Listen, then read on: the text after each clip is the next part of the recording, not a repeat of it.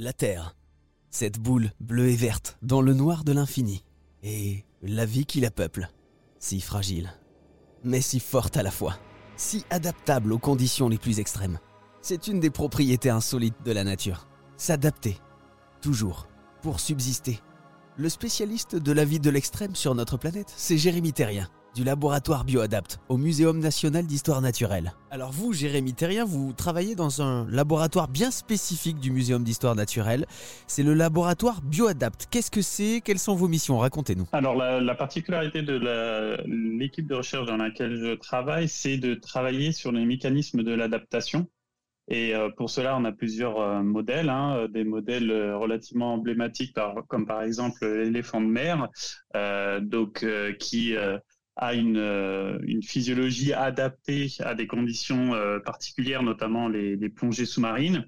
Donc ça, c'est des travaux de recherche qui sont menés par des, des collègues de l'équipe.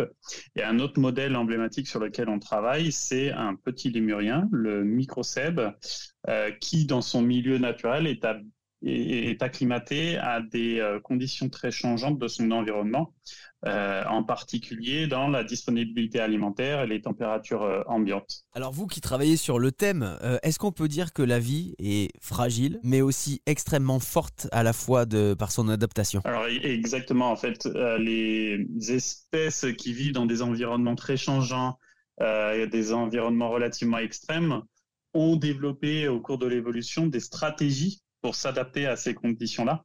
Et, euh, donc, on mis en place des mécanismes adaptatifs qui sont très particuliers, mais qui leur permettent de survivre dans des conditions euh, extrêmes. Euh, c'est ce qui nous intéresse. On essaye de comprendre euh, ces, mécanismes euh, et de comprendre comment ces espèces ont réussi à survivre au cours de ces différents millénaires. Étudier l'adaptation de la vie dans des conditions extrêmes peut nous en apprendre énormément voire même nous aider pour le futur, dans l'adaptation climatique.